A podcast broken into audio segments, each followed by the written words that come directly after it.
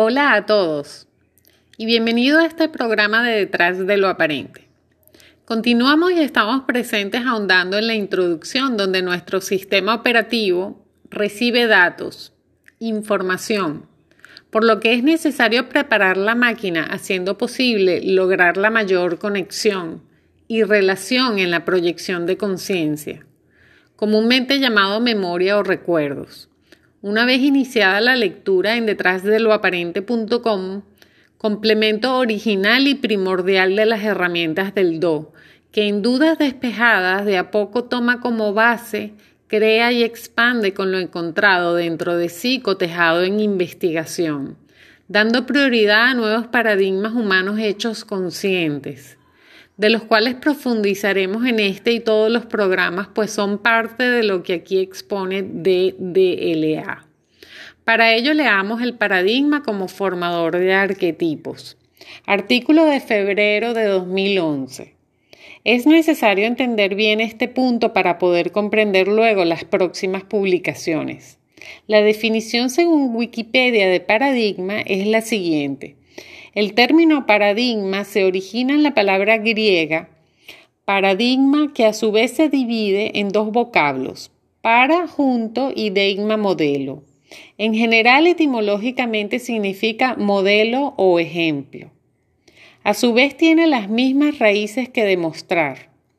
Probablemente el uso más común de paradigma implica el concepto de cosmovisión.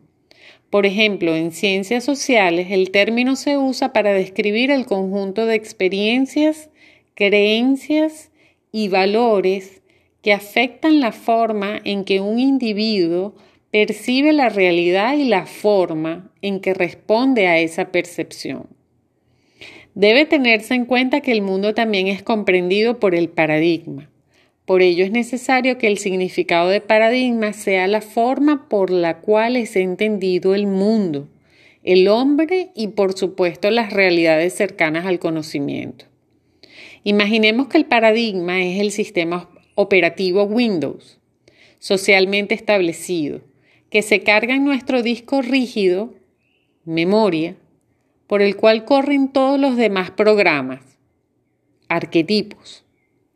Si nuestro sistema operativo es un Windows 98, sus programas estarán diseñados para funcionar bajo dicho sistema.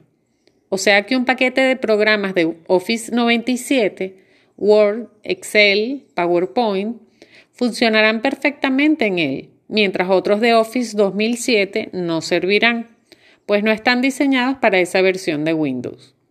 Con esto quiero decir que los arquetipos se forman en base al paradigma actual en vigencia. Tengamos en cuenta que el paradigma del siglo XIX no es el mismo que el del siglo XXI, porque los paradigmas van cambiando según pasa el tiempo y por consiguiente los arquetipos también. Entonces, la cadena o ruta de formación es la siguiente. Paradigma, arquetipo, realidad subjetiva, ilusión, lo aparente. Observen que hablo de formación, dar forma, no de creación. En la cadena de creación el paradigma es absoluto y ancestral. En la deformación es subjetivo y manipulable, y es este el que nos interesa para nuestro propósito. Ahora conociendo la cadena podemos ir modificando los eslabones para recibir nuevos datos y descubrir qué hay realmente detrás de lo aparente.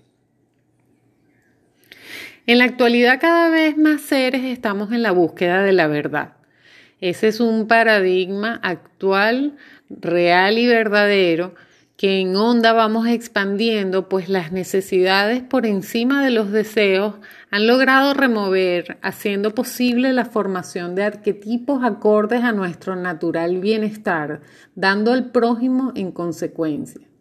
En conciencia, compartiendo, pues la competitividad quedó en el olvido no necesario en tiempos donde nuestro ancestral miedo inducido se aparta dando paso a la mejora de nuestras relaciones, entendiendo el enlace social como un paradigma humano creador de realidades comunes en colectivos conscientes. Se hace necesario preparar la máquina humana que hablamos en el programa de radio anterior, pues hemos ido insertando programas de acuerdo a energía, información, sin ser conscientes del todo de ello, y adicionales a los traídos, digamos, por defecto, como es el ego que hablaremos más adelante. En estos primeros artículos empezamos, como dijimos anteriormente, conociendo de a poco la máquina unidad de carbono y comprendiendo primero la realidad. Artículo de 2011 Comprendiendo la realidad. ¿Qué es la realidad?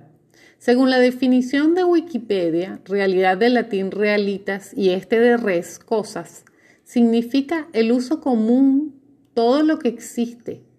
En el uso común, todo lo que existe, independientemente de la conciencia del ser humano. De un modo más preciso, el término incluye todo lo que es, sea o no perceptible, accesible o entendible por la ciencia y la filosofía o cualquier otro sistema de análisis. Bien, ahora veamos cómo interactúa con nosotros esta realidad. Existen dos tipos de realidades.